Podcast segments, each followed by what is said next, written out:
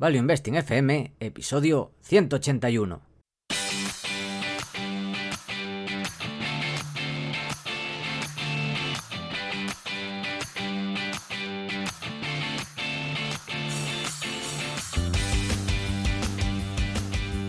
Hola, soy Paco Lodeiro. Bienvenido a Value Investing FM, el podcast semanal en el que te ayudaremos a sacarle partido a ese dinero que tanto cuesta ganar y ahorrar.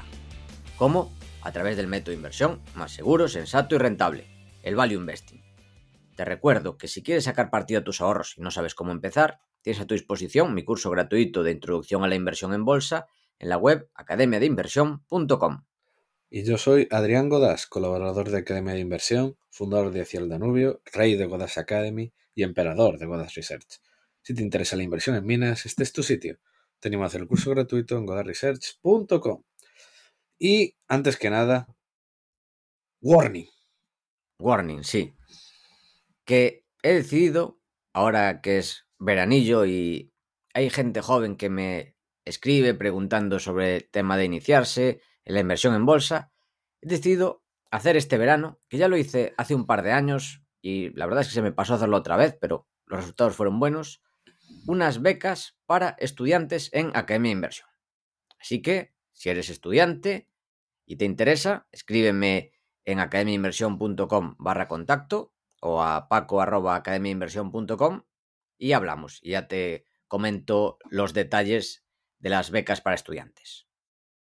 Esto es todo. Y dicho esto, Adrián, ¿qué tenemos hoy? Así es. Pues tenemos algo que ya no sabíamos lo que hacer. La verdad, hemos llegado a ese punto de eh, ¿qué hacemos?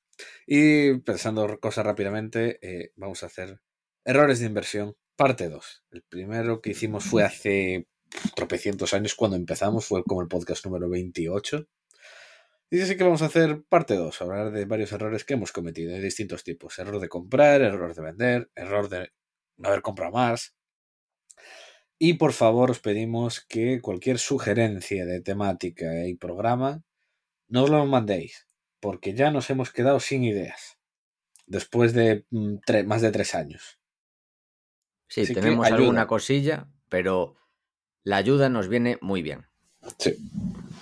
De hecho, teníamos pensado el programa que ya comentamos aquí, de Lilu, pero como hace poco hicimos el de Buffett, para no tener de inversores míticos tan juntos seguidos, nos interesaba algo nuevo. Nos gusta lo fresco, algo fresco, veraniego. ¿Qué más fresco y veraniego que hablar de errores? O, un polo. Un polo, bueno, por ahí más o menos andan parecido. Pues dicho esto, por favor, mandadnos vuestras sugerencias y vamos allá error de haber comprado? Pues esta es una empresa que comentamos aquí, bueno, la mencionamos, o sea, tampoco comentamos nada de la empresa, que es Pelatro. La conocimos tanto Adrián como yo en Londres en una presentación con su fundador, Subhash Menon. Y bueno, es una empresa que se dedica a servicios de marketing de precisión para empresas de telecomunicaciones, se basa en el Big Data, la inteligencia artificial y el Machine Learning, ¿ves? Todo suena muy, muy pomposo, pero bueno, no, en realidad no lo era tanto. Fundada en 2013, que cotiza en bolsa desde diciembre de 2017, con presencia internacional y que, bueno, parecía que cumplía con los dos requisitos clave, que era generar alta rentabilidad sobre la inversión a sus clientes y además conseguir nuevos clientes. ¿Qué hacía la empresa? Bueno, es un servicio de, como he dicho, business to business para de comunicaciones, que lo que sucede en este sector es que es un mercado muy saturado, muy burocrático, con coste de adquisición muy alto y que además, eso es digamos la parte mala, pero lo bueno que tiene es que tienen muchos datos de clientes sin explotar.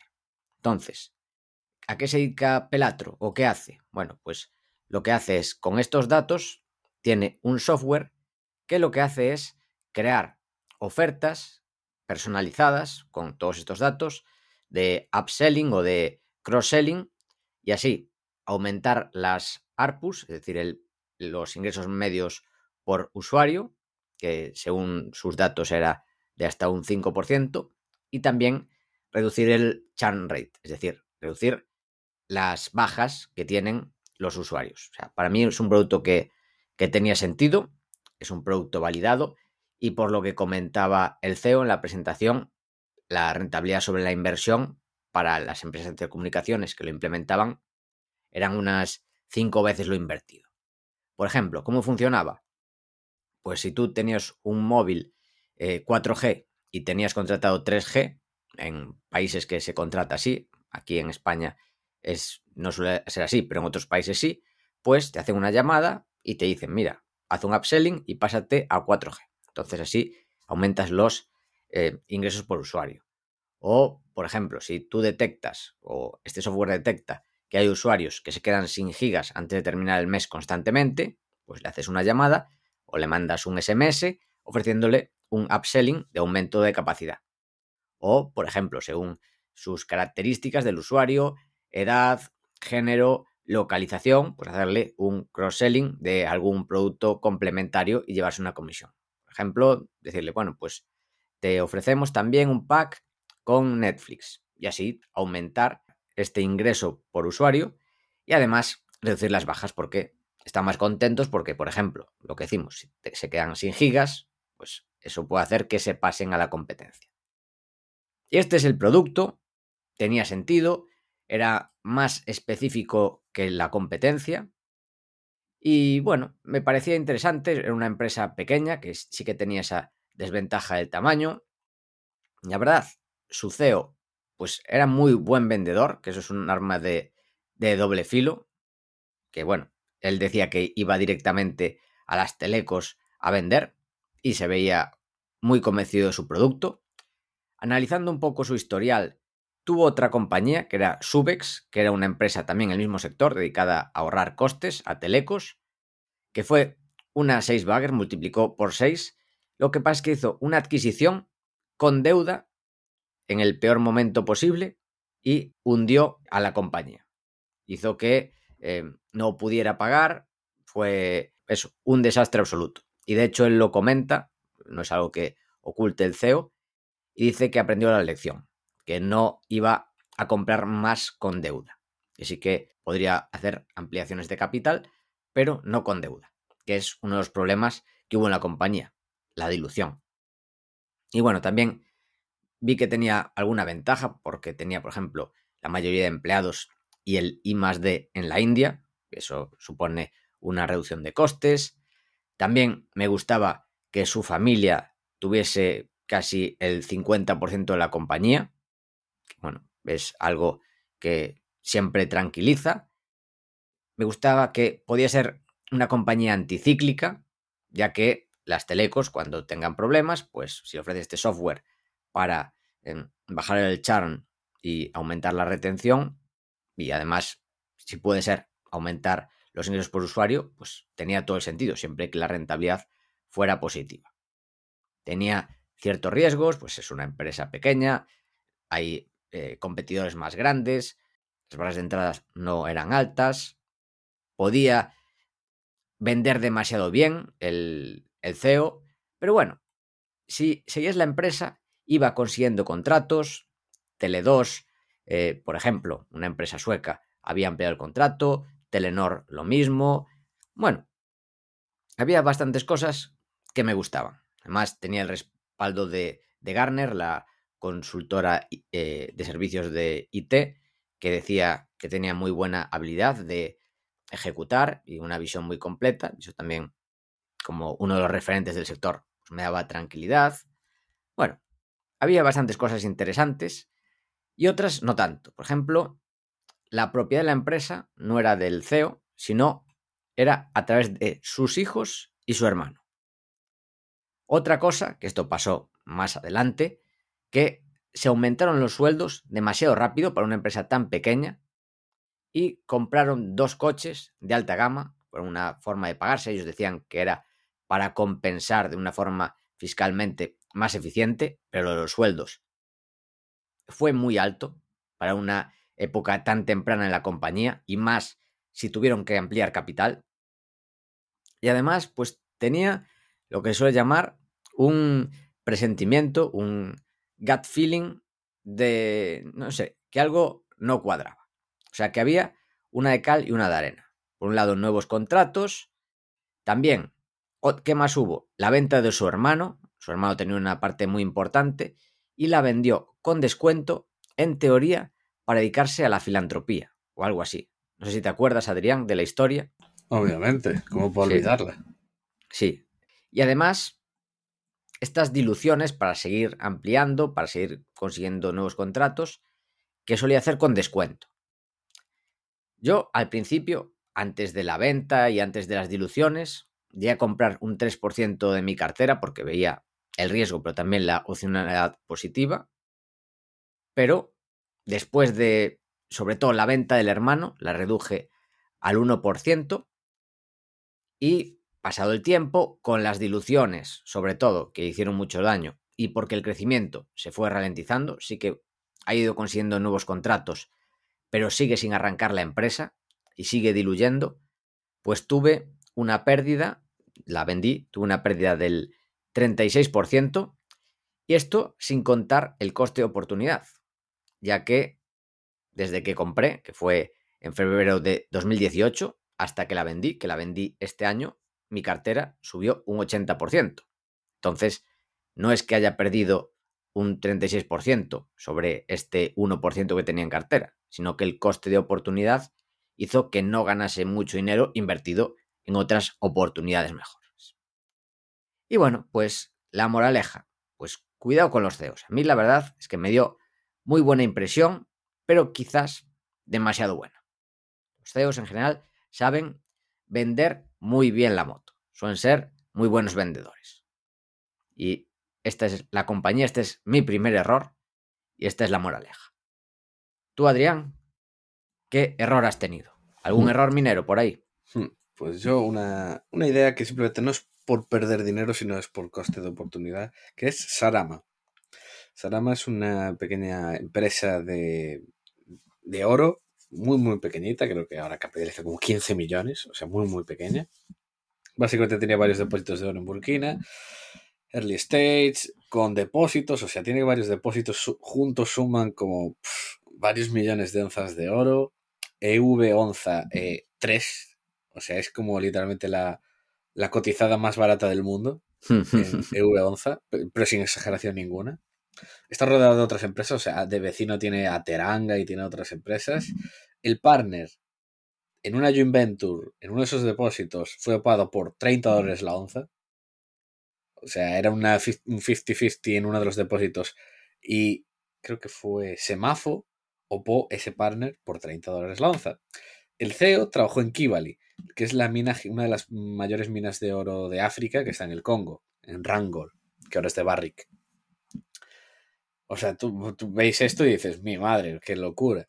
Bueno, pues la acción ahí lleva años, igual, han pasado años, la acción igual, apenas han hecho nada, los sacan drills pues, pues, por ahí, pues sí, bien, ok. Nunca han publicado el PEA que dijeron que iban a sacar. Los tíos cobran bastante, bastante bien para el tamaño de la empresa que tiene y siguen diluyendo mientras. Y han pasado años y todo el mundo todo el mundo cuando descubre esto dice, joder, qué barato, compra, pasa un tiempo y dice, va, pero estos no hacen nada y vende. Y es el ciclo de. el ciclo sin parar. Así que la moraleja que simplemente quiero daros es que algo puede estar muy barato, pero si el management se paga una pasta y no hacen nada, así seguirá. Y ahí está, olvidaos. Y de hecho recuerdo que cuando le pregunté qué tal la relación con, con alguno de los vecinos como Semafo, decía, it's okay. Y yo digo, uff, si, dice que it's okay, es que es, debe ser horrible. es que es horrible. Si es buena, te dicen, oh, maravilloso, maravilloso. Si ya te dicen que es ok, nada, nada. Es que debe ser horrible, se deben tirar los trastos a la cabeza. Se deben mandar guerrillas. Sí, posiblemente, no me extrañaría nada que uno financiara a un, a un terrorista del otro lado. Dicho esto, esta es básicamente la, la conclusión que quiero sacar de Sarama. Y esto son cosas que, ya, digo, no, no, perdí casi nada, la verdad. Creo que igual perdí un 20%, una cosa así, o sea, pero es eso, sobre todo el coste de oportunidad tan tremendo, de simplemente de error de decir, ¿para qué te has metido aquí inicialmente? Hmm. La siguiente parte es error de vender, algo que no deberíamos haber vendido. Pues mi error de vender es una empresa que quizás no suene el nombre, pero muchos os sonará el producto. La empresa es Align Technology y es la compañía que está detrás de Invisalign, que es el alineamiento dental a través de una ortodoncia invisible. Seguramente que muchos lo habéis utilizado, Invisalign, o si trabajáis en el sector, pues sabréis lo buen negocio que es. Es un negocio con vientos de cola, ya que están básicamente los brackets, que es lo que se hacía hasta ahora mayoritariamente, desapareciendo, perdiendo cuota de mercado cada vez más, y esa cuota de mercado la está copando la ortodoncia invisible. Además, pues a medida que aumenta el poder adquisitivo, cada vez más gente la utiliza. De hecho, el crecimiento de Invisalign los últimos años ha sido superior al 25% anualizado en ventas, que es una animalada. Además, los márgenes, tiene márgenes brutos del 75% y de flujo de caja libre del 25%. O sea, es un negociazo absoluto. Aquí os podría contar más de la compañía, pero tiene Javier Acción un análisis de una hora en su canal de YouTube, un análisis buenísimo, así que os lo recomiendo. Y bueno, es una empresa que yo ya tenía en cartera antes del COVID, que cayó más con el confinamiento y compré incluso cerca de mínimos por debajo de 150 y acabé vendiendo, porque se recuperó muy rápido, sobre 300 y bueno, eso supuso una rentabilidad sobre la última compra de más de un 100% de marzo a julio. Mis motivos de venta fue que la pandemia seguía pues sin aparente control a nivel mundial y sin una vacuna en ese momento. También amenazaba, pero esto ya pasa desde hace años, nueva competencia, que bueno, por diferentes motivos creo que Alain va a seguir siendo el líder y una vez más os recomiendo el análisis de Javier. Y la valoración empezaba a ser exigente, especialmente si teníamos en cuenta la situación, la situación de pandemia mundial. ¿Qué sucedió? Pues ahora, un año después, si compré en, eh, durante el COVID sobre por debajo de 150 y vendía 300, ahora está por encima de 600. Es decir, que en un año, en otro año, se ha hecho un más 100%. Moraleja, en este caso, pues hay que tener cuidado o paciencia al vender demasiado pronto empresas excelentes con vientos de cola y con catalizadores a corto plazo, que es lo que le sucedió a Line Technologies, que digamos que había toda esta demanda que se paró con el tema del COVID pues volvió con mucha más fuerza. Y bueno, esta fue un error de vender. Ahora sí que parece la valoración mucho más exigente. Ahora sí que para mí tendría sentido vender o no. Claro, si sigue creciendo a estos ritmos 10 años más, pues igual sigue estando barata. Aunque bueno, a mí, como inversor que se fija bastante también en las valoraciones, me costaría aguantarle estos precios. Pero a 300, yo creo que sí que fue un error haber apurado tanto para vender. Tú, Adrián, ¿qué has vendido? Que no deberías haber hecho. Nada, una muy simple que era Generation Mining, un proyecto de PGMs en Canadá, principalmente paladio, algo de platino, algo de oro, algo de cobre, el típico depósito que tiene de todo, que dices tú, oh, qué bonito. Típico grande, Marathon, la zona de Marathon en Ontario, era muy grande, un AIZ bajo, no me gustaba que tenía bastante CAPEX. Eh, el paladio, además, pues, como ya sabéis, volando. O sea que cualquier cálculo que hagas, pues, te salía, vamos, que la mina imprimía dinero con ese el paladio a ese precio. Tenía de hecho un PEA y estaban haciendo el FS. Y además eh, estaban esperando, pues, al mayor accionista que era Sibanje, Stillwater, que es una mayor gigante sudafricana. Pues básicamente tenía que, después del feasibility, Sibanje tenía que decidir si iba a hacer una joint venture o pasaba. Entonces, claro, eh, yo dije, joder, es que si hace la joint venture, esto es una locura, apenas tiene que poner CAPEX. Estaban metidos de accionistas, están los Lundin, está Eric Sprott, está el propia, la propia Mayor, Sibanje. el management tenía 10% de las acciones, o sea, bueno, era todo como increíble. Lo único que no me gustaba es eso, que es bastante capex. Pero todo lo demás me gustaba. Y nada, tenía una posición pequeñita y dije, Buah, voy a comprar alguna otra cosa. Malo será que suba mientras, porque yo creo que hasta que saquen el feasibility seguro que está seguro que está plan. Voy a comprar algo mientras. Nada, obviamente fue decirlo. Compró más acciones Eric Sprott, ya la gente que lo sigue ya dijo, "Oh." Y nada, Hmm. ya hizo más 150 y luego en dos meses volando. Y, y ahí está. Sigue ahora con Accessibility. Está por dec- lo deciden ahora, creo que antes de dos. Le quedan dos semanas para decidir si va a hacer el joint venture o no. Y dependiendo de una cosa u otra, pues pu- puede ser muy interesante, la verdad, porque simplemente luego ya sería pedir algo de deuda para su parte, eh, sacar los renovar permisos y en unos años ya construir. Una idea muy, muy, interesante, la verdad. Y de hecho, esto es una que a mí me. que es muy curiosa la historia que yo la comenté en Godard Research, la vendí y tal, y luego hubo mucha gente pues que siguió ahí, porque dijo, guau, me, me encanta. Y luego hubo, creo que hubo como dos personas que me dijeron, guau, increíble. Gracias, Adrián, este ha sido mi primer bagger en mi vida. Que no llevaba mucho tiempo invirtiendo y ya me han dicho, no, este es el primer acción que me he hecho. Y tú mientras, mirándolo desde la barrera. Sí, así es. Moraleja, ah, hay que tener paciencia y ya está. Nah, este es- ese es tu gran hándicap, la paciencia. Yo, a mí me falta poquísimo. Hmm. En los negocios cotizados tengo poquísima paciencia. Sí, soy, sí. soy muy emocional, me falta muchísimo, me pega el FOMO enseguida también. Es terrible, terrible. Error de no vender. Sí, que aquí tengo que comentar dos. De hecho, estoy viendo el tuyo y los dos nos hemos ido en uno de los casos al mismo país, a Perú.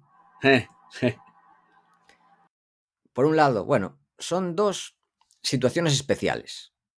Por un lado, una que no lo era, que es Regulus, que bueno, era un proyecto de cobre en Perú, que se convirtió en una situación especial con las elecciones y que bueno, con la victoria de Castillo, ganó por muy poco, estuvo muy reñida. Al final, pues se desplomó, ahora la sigo teniendo porque me parece muy barata, aunque seguramente cuando la cosa se tranquilice y se vea, digamos, lo que planea en realidad Castillo, porque se ve que es una persona con muy poca personalidad, yo creo que no tiene ni idea de lo que va a hacer y yo espero que esté bien asesorado, ahí seguramente venda, porque no sé cómo irá Perú a largo plazo, pero bueno, digamos que es o fue, se convirtió en una posición binaria que si sale mal pierdes, pero si sale bien ganas mucho más. Y otra fueron las preferentes de Fannie Mae y Freddie Mac, que en estos casos a toro pasado es muy fácil decir que fue un error no vender, pero en ambos casos yo creo que eso, la opcionalidad era positiva. Por ejemplo, voy a poner un ejemplo en el póker. En el póker, tú estás jugando un Texas Hold'em y tienes dos aves en la mano. Empiezan a jugar, alguien te hace un all-in, apuesta todo, y claro, tú tienes dos ases antes de empezar a repartir las cartas del medio, antes de, salir el flop. Obviamente, en ese caso, a ver, este caso es, es muy claro, ves la, la oferta, ves el all-in, igualas, y te puede salir mal. Pero a toro pasado es muy fácil decir que te equivocaste con dos ases y eso que el otro te ganó con dos reyes y perdiste. Pero claro, lo importante es intentar tener a tu favor, o por lo menos creer tener a tu favor las probabilidades. Yo creo que en ambos casos, si salía bien, que al final no salió, ni en Regulus, ni en Freddy Fanny, pues podría haber ganado mucho más, que no salieron. Y no pasa nada. A veces se hacen este tipo de inversiones que... ¿Cómo se llamaba, Adrián? ¿Cómo le llamaban las cosas estas del bingo? ¿Te acuerdas? Los cartones. Eso, los cartoncillos, eso. Ah, vale, ya sé por qué lo dices. Ya, Claro. ya, me acabo de acordar, sí, sí. Que bueno, unos gestores nos comentaron que tenían estas pequeñas inversiones, que es una parte pequeña de la cartera. En los dos casos, tanto Regulus como las preferentes, en mi caso, eran una parte pequeña de la cartera, que si te salen bien, ganas mucho o muchísimo, y si te salen mal, pues pierdes poco porque invertiste poco y lo puedes asumir. Y en este caso, bueno, son dos apuestas binarias que salieron mal, que yo lo he puesto como error de no vender o no haber vendido. De hecho, en Freddy, en las preferentes de Freddy Fanny, llegué a estar ganando bastante dinero antes de la derrota de Trump. A partir de ahí, bueno, empezó a caer todo, pero es complicado vender o decir si la venta ha sido un error. Yo creo que no, o sea, a todo pasado sí, obviamente, porque he perdido dinero, pero quizás volvería a hacerlo en ambos casos. Tú, Adrián, ¿qué opinas? O sea, es un error un poco especial el mío. ¿Tú qué tienes por ahí? Bueno, tú compartes ambos, pero en Regulus fuiste más habilidoso y vendiste antes de tiempo. Yo ahí sí que me fui hace tiempo, le dije... Esta Tú no te la jugaste. No, porque dije, están gafados. Y ya está. Mm. Están gafados. eso es cierto, sí. La verdad, no es broma. Yo siempre se lo digo a la gente, que Regulus es una metáfora que se puede usar para la vida. De que... De cómo te vaya en la vida, a las personas. Puedes ser un Regulus, puedes tener un activo increíble, un management increíble, estar motivado, pero te, te puede ir todo mal y ya está. exactamente. Pero porque además que es que la ha pasado, pero es que es la empresa más gafada del mundo. Llegar a, llegar a diciembre de 2019 sin un duro, tener que ampliar capital a muy mal precio, porque era la tax loss selling, la época del tax loss. Entonces todas las, todas las minas canadienses en diciembre caen y e, ellos amplían capital ahí mal empiezan a, trabajar y de repente llega el COVID, claro, no pueden hacer nada, además en Perú, todo bloqueado, nada, no pueden hacer nada. Cuando dicen, venga, ahora vamos, empiezan y dicen, unos hippies, no, nos afecta el agua, pues venga, a parar de nuevo. Y dice, venga, ahora, ahora ya terminan los hippies. No, elecciones en Perú, habrá que esperar a después de las elecciones. Y entre un pitos y flautas han pasado dos años y no han hecho nada, pero nada. Y además los hippies que les afectaba el agua, ¿a cuánto estaban? ¿A 50 kilómetros o algo así? No, es que estaban del otro lado de la sierra. O sea, no, tenía ningún sentido. O sea, es que. Pero ningún sentido. O sea, simplemente fue por puro interés político porque se venían elecciones. Pero nada. a ver ahora. Y ahora con el hippie este que ha ganado. A saber cómo. A ver cómo resuelve. Pero vamos, todavía no. Bueno, y cómo se emiten los permisos, porque esta es otra. En este tipo de países, cuando cambian así los gobiernos, luego como hay que cambiar a todo el funcionariado para enchufar, te, vamos, este tipo de cosas se retrasan un montón. Entonces, vamos, eh, más de dos años, es que están gafados. O sea, literalmente Regulus, que siempre digo, es la empresa más gafada que, que he visto en mi vida. Buf. Además es que nada de, nada de lo que les pasa es culpa suya. todo es externo. Es increíble. Sí. Tal cual. ¿Y tú qué, Adrián? ¿Qué hmm. error has tenido de no hmm. haber vendido? Hmm. Pues este no es que es solo error de no vender parcialmente. ¿A qué me refiero? Se trata de Pucara. Pucara es una exploradora en Perú que básicamente pues el equipo era muy bueno, la zona tenía muy vital, no había nada. Y era básicamente pinchar y ver si hay algo grande o no. Porque bueno, estaban buscando un High Sulfidation System, básicamente eso es una cosa que o no hay nada o es muy grande, ¿vale? Así en muy pocas palabras ya se sabe lo que se va. O sea, tú vas a ir a explorar. Si no hay nada, te comes el menos 50. Si va bien, pues multiplicas. O sea, al final no había nada y cayó un menos 50 y yo dije, ok, no pasa nada. Se vende y ya está. Es, para eso vas. Ok. ¿Dónde estuvo mi error? Mi error no estuvo ahí. Mi error estuvo en que eh, empezar, empezaron a recibir... Eh, iban a publicar los resultados en enero. Entonces, eran finales de enero y el CEO en un webinar, pues está contando la empresa y tal, y dice, y llevamos, eh, empezamos a recibir los resultados desde Navidad. Y vamos a publicarlos dentro de poco, no sé qué, tal. Claro, el mercado, al escuchar eso, interpretó de que no había nada. Y que no habían publicado todavía nada, porque no había nada. Y que por eso estaban esperando como a tenerlo todo, tal, para, bueno, para tratar de postergar lo inevitable. Pero que eso, no estaban recibiendo nada. Entonces en una hora le zurraron un menos 10. Y los siguientes días, pues siguió cayendo. Y después, cuando no había nada, pues se comió el menos 50. Claro, mi error, pues no haber, no haber sido igual un poco más pispado en ese sentido y decir, bueno, pues si está cayendo así de esta manera, ha dicho esto, tal.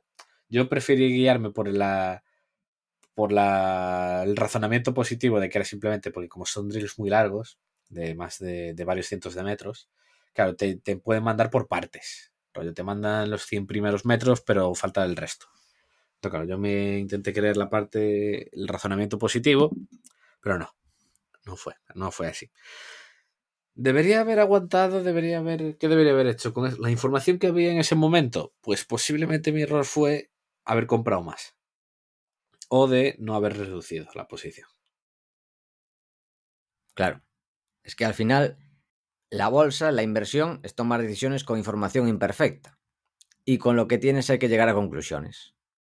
Y muchas veces es lo que decimos, sobre todo en, en estos errores de no vender, a toro pasado puede parecer muy fácil, hmm. pero igual hay otros casos iguales con la misma información que si llegas a vender habrías tenido un coste de oportunidad brutal, porque en estos casos, en Pucara, en Regulus, en las preferentes, si sale de otra forma, pues podríamos haber multiplicado, que no salió, pero con los datos que teníamos en ese momento, es complicado, es complicado llegar a esa conclusión. Hmm. Dicho lo cual, pues bueno, estos son nuestros errores de no vender y errores de no comprar, bueno, errores de no comprar puede haber, eso da para un libro. Y más el último año. El último año ha sido espectacular en muchas empresas. O sea que errores hay de no comprar muchísimos. De hecho, en el resumen del año que hicimos hace seis meses, comenté varios de este año. Además, empresas que han multiplicado eso por 5, por 7, por 13. O sea, hay varias comentadas. Pero yo quiero hacer más una reflexión sobre un producto que no compré. Que son opciones call, que son opciones que te permiten comprar a un precio out of the money, es decir, que el precio es superior o muy superior al actual, serían deep out of the money, en momentos de máximo pánico. En ocasiones, lo que sucede, que es lo que pasó el año pasado con todo el tema del COVID, el mercado nos ofrece oportunidades de alto riesgo, eso sí, pero con altísimo potencial gracias a un triple apalancamiento, ya que tenemos el apalancamiento operativo de la empresa, el apalancamiento financiero de la empresa, el descuento que tiene la compañía y luego a eso hay que sumarle un cuarto, que es el apalancamiento financiero en la inversión a través de opciones. Así que hay empresas que sí, que pueden ser no las mejores en determinados momentos, pero que estén muy baratas. Y en esos casos, si sale mal, puedes perderlo todo. Pero si sale bien, como hemos comentado estos casos, puedes ganar mucho. Por ejemplo, lo que sucedió con las aerolíneas en Estados Unidos. ¿Cómo aprovechar estas oportunidades? Pues puedes comprar directamente la aerolínea o tienes otro enfoque que si tú compras la aerolínea y sale mal, puedes perderlo todo, pues otro enfoque que también puedes perderlo todo, o sea, es, lo mismo, pero si sale bien, ganas mucho más, que es a través de lo que he comentado, de opciones call que sean eh, deep out of the money, es decir, que estén a un precio muy superior al precio en este momento. Claro, insisto, esto sirve para momentos de máximo pánico y es digamos, em, estas operaciones tienen alto riesgo. También comentar que este tipo de operaciones yo las haría con opciones, opciones call, en vez de con CFDs, porque con las calls te aseguras que la pérdida está limitada. En cambio, con los CFDs no, son productos apalancados que es muy fácil que pierdas todo y más. De hecho, la mayoría de personas que utilizan CFDs acaban perdiéndolo todo. Así que esto es para oportunidades, que bueno, a mí me ha ido muy bien, o sea, he tenido muy buena rentabilidad sin utilizarlo, pero hay ciertos momentos que tienen sentido, que son momentos que aparecen muy de vez en cuando, o sea, no digo que haya que operar con esto de forma recurrente, sino que es un instrumento que hay que ser consciente que existe y que en determinados momentos nos puede dar rentabilidades de, pues en vez de, si sale bien, multiplicar por 2 o por 3, pues multiplicar por 7, por 8 o por 10. Insisto, esto tiene alto riesgo, por lo que igual tiene sentido hacerlo, pues en momentos de pánico con un 3-4% de la cartera, por decir algo. Y bueno, pues esta es la moraleja. Aprovechar estas grandes oportunidades para apalancarnos y utilizar estos activos financieros, estos derivados financieros, con cabeza, sabiendo cómo funcionan y aprovechar su potencial. Solo en los momentos que vale la pena. O sea, no es un alegato a favor de estos instrumentos, sino a tenerlos en cuenta. Todo en su justa medida y en su justo momento. Tú, Adrián, ¿qué comentas de error de no haber comprado? Pues el que yo sigo pensando que es de el error de no haber comprado más, que más contra la pared me doy en mi vida. Buf, sí, es sí. La, es la de Core Mining. Sí, sí. Esa fue. Esa te duele. Esa fue, pero criminal. Hmm. Eh, noviembre de 2019, la, esta ya la tengo contada aquí en el podcast varias veces, pero es que de verdad sigo diciendo que es lo que más me ha dolido en mi vida. Eh, conozco la empresa en 2019, me, me, la dicen, un amigo conoce al chairman, me dice, oye, joder, tienes que verte esto porque está muy barato, tal, lo que tienen en California, muy decente, tal, no sé qué. Lo miro y digo, ah, está bien, ya me lo miraré. Pasan los meses, bueno, la acción sube un poquillo, no pasa nada. Hablo con el CEO, digo, oh, me gusta. Acción me gusta, todo es muy serio, tal, han publicado un PEA, tal, y simplemente viendo el PEA, no sé qué, tal, sumas y dices, joder, pero es que está regalado, es que cualquier otro en esta fase, pff, es que vale más del doble. Pero nada, no sé por qué, era, era el COVID, estaba leyendo a Nietzsche, pasé de todo, pues nada, eh, luego en un par de meses, pues más 350. No está mal. Y ya está. Eric Sprott por ahí también, lo veo otra vez. Y nada, pues lo de siempre. Y dices tú, Buah, es que fue, esa fue muy dura. Fue muy dura. Moraleja, no ser pasivo. Sí, sí. Exactamente. No ser ni demasiado activo ni demasiado pasivo. Hay que coger el término medio. Bueno, y el último tipo de errores, que en el programa anterior no lo hemos comentado, pero también es un error que hay que tener en cuenta, que es haber comprado poco, que pasa más de lo que de lo que debería pasar. Y a veces también hay que tener cuidado porque a veces consideramos que deberíamos haber comprado más, pero una vez más, a toro pasado es muy fácil decirlo. Por ejemplo, Clarus, que obviamente yo me arrepiento de haber comprado poco, de no haber comprado más, desde que compré, gracias a la idea de Dani Tello, que además lo explicó perfectamente y tenía todo el sentido del mundo, pues ya es un 3 bagger, ha multiplicado por 3 y no he vendido nada. Eso sí, también cuando compré, yo entiendo que había riesgo, no era una inversión segura, como puedo ser en su caso Alphabet, por ejemplo, el año pasado, pues claro, no era una inversión ultra segura. Entonces, me arrepiento a todo lo pasado, sí, pero bueno, yo creo que sí que le di un peso razonable en su día. Pero de una de la que sí que me arrepiento fue de, de Character Group, que es una compañía. Adrián, no sé si estuviste conmigo cuando dieron la charla, el Claro, CEO en, en Claro, Londres. Estaba a tu lado. Sí, estabas a mi lado, que nos dieron incluso peluches de Peppa Pig. Así es, así es. Así es. Bueno, pues ahí estuvimos, que eran unos tíos, a mí me sorprendió porque eran casi los tíos más normales de los CEOs que vimos. Es que, es que, era, es que no parecían directivos, era gente pues como, como yo que sé, como si te tiene, tiene una juguetería. Sí, sí, gente ultra normal. Yo salí asombrado. Y bueno, o sea, gente normal que monta un negocio con gente razonable, con una rentabilidad razonable, bueno, que además luego examinabas lo que hicieron, años atrás que la acción había caído un 90%. ¿Por qué? Porque en Reino Unido, si tú cancelas dividendo, pues te la tiran abajo. ¿Y qué hicieron? Además, es que fue una gestión excepcional. Cancelaron dividendo para recomprar acciones. Y se recompraron el 30% de la empresa. Porque además ayudó que cancelaron dividendo para que se hiciese más barata.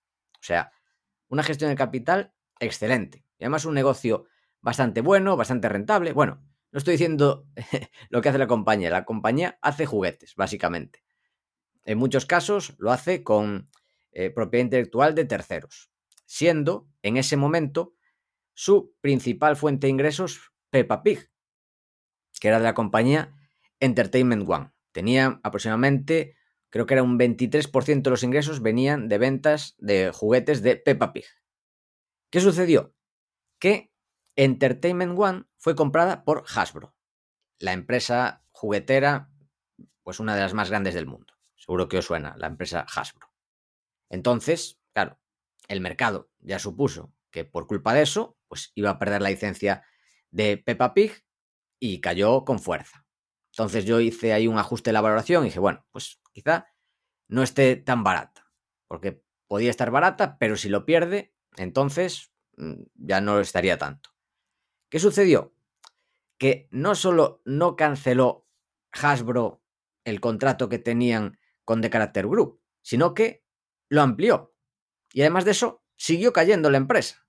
O sea, estaba baratísima. Que de hecho creo que fue antes del gran evento que te comenté. Que dije, estábamos en el avión, estábamos tú, yo y Lucía, y te dije, mira, estoy haciendo los números de Entertainment One y es que esto puede valer el triple o cuatro veces más. No sé si te acuerdas. Sí, Paco, yo me acuerdo de todo. Pero qué memoria, sí da gusto. Sí Ibas en el avión todo emocionado. Además ibas, ¿qué era? Con un libro para leer, pero te emocionaste con el Excel y ya... Sí, sí. Y resulta, pues eso, que el, el mercado, pues, estaba viendo riesgos que ya, por este nuevo contrato, no existían. Además, una empresa bien gestionada, con caja neta, muy barata en general y que incluso al día de hoy la compré, bueno, en las caídas estuve poniendo órdenes siempre por debajo de mercado y me iban entrando, que eso es el problema. Cuando todo está muy barato, pues a veces eres eh, la persona que busca comprar más barato de todo. Y me iban entrando, me iban entrando órdenes y la verdad lo que tuve que haber hecho es ser más agresivo con las compras y comprar bastante más a esos precios, pues tenía sentido que comprase igual un 7-8% de la cartera. Y no lo hice. Y ha multiplicado por 3 y aún no he vendido nada y a día de hoy para mí está barata. De hecho, salió esta semana una noticia que van a hacer una tender offer para recomprar más acciones. Y más o menos, a pesar de haber multiplicado por 3, con lo que ellos, con el guidance que han dado, puede estar a un free cash flow yield del 8% o así. O sea, sigue estando barata para mí. O sea que es un por 3, pero igual se convierte en un por 5 en nada de tiempo. Y bueno, pues eso. Moraleja, pues hay que aprovechar estas grandes oportunidades cuando las hay y ser más agresivos con la compra. Y pues esto, Character Group fue un ejemplo doloroso por no haber sido más agresivo. Que bueno, me ha ido muy bien, pero analizándolo no, no fui lo suficientemente agresivo comprando. Hmm.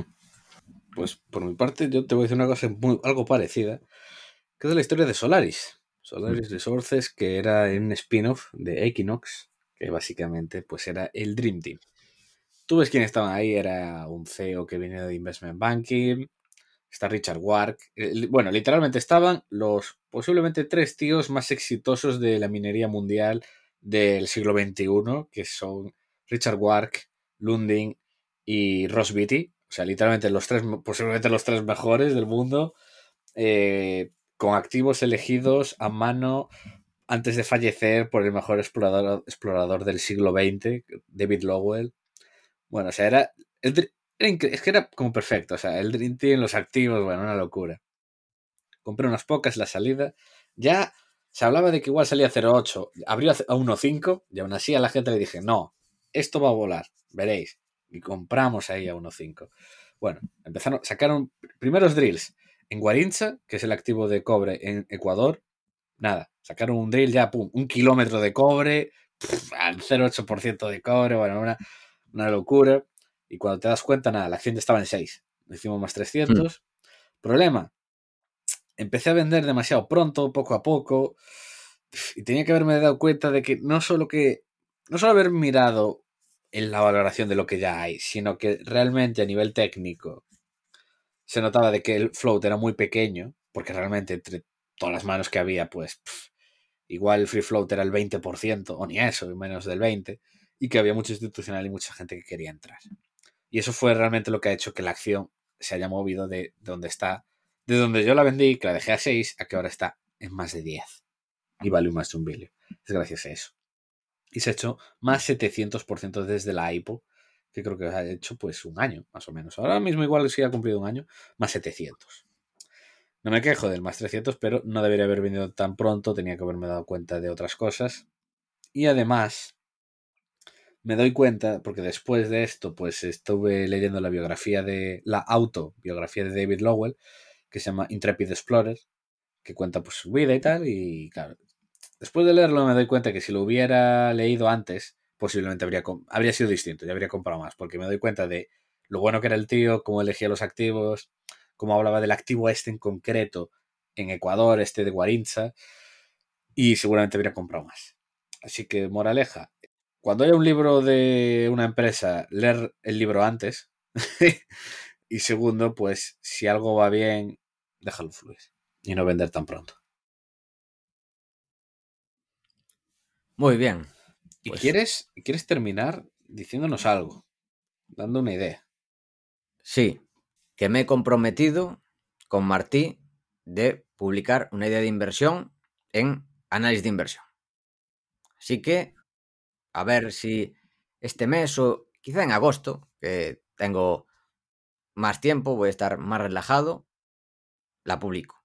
Voy a dar una pista, que es una empresa que está en la bolsa polaca. Y de hecho yo me atrevería a decir que está muy metida dentro de la bolsa polaca. Sí. Está literalmente en la bolsa polaca. Así es. Así es. Dicho eso, Paco, ¿tienes algo que, algo que añadir?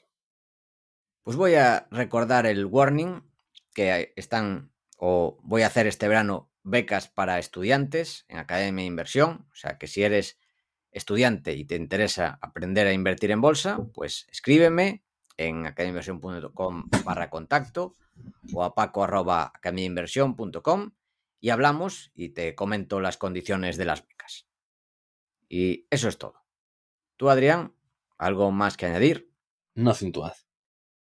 Pues esto ha sido todo hasta la semana que viene. Esperamos que te haya gustado el programa y queremos darte las gracias por estar ahí y también te agradeceríamos mucho que nos des tus 5 estrellas en Apple Podcast, tu me gusta en iVoox, tu like en YouTube, que es al corazoncito en Spotify, ya que ayudarás a que este podcast siga existiendo y siga creciendo. Desde aquí, Paco y yo nos despedimos. Que el valor te acompañe.